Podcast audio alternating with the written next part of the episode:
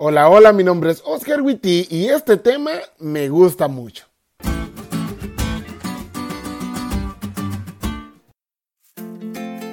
El versículo de memoria de esta semana deja en claro el nivel de influencia que tenían Esdras y Nehemías sobre el pueblo. Está en Nehemías 8:12 y dice, y todo el pueblo se fue a comer y a beber y a obsequiar porciones y a gozar de grande alegría, porque habían entendido las palabras que les habían enseñado. ¡Qué bendición!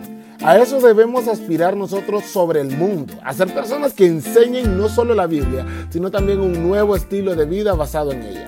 Ojalá al aprendernos este versículo esta semana comencemos a hacer así.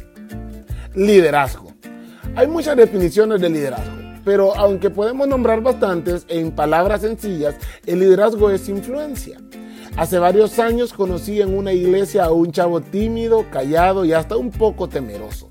Por este chavo nadie daba un peso. Y debo reconocer mi pecado delante de ustedes, ni yo confiaba en él. Pero en mi defensa debo explicar que él tampoco confiaba mucho, que digamos, en sí mismo y lo que cree se refleja. ¿eh? Bueno, el punto es que me fui de esa ciudad y viví durante varios años en otra, pero en una visita que hice fui a esa ciudad y ¿quién creen que estaba de director de jóvenes en esa iglesia? El tímido por el que nadie daba un peso. Y no solo eso, su sociedad de jóvenes era la mejor de toda la ciudad e inclusive estaba dando capacitaciones a otros directores de jóvenes para que trabajaran de la misma forma que él. Miren, yo no lo podía ni creer. Yo lo vi antes y ahora que lo miraba apenas dos años después no podía ni entender lo que miraban mis ojos.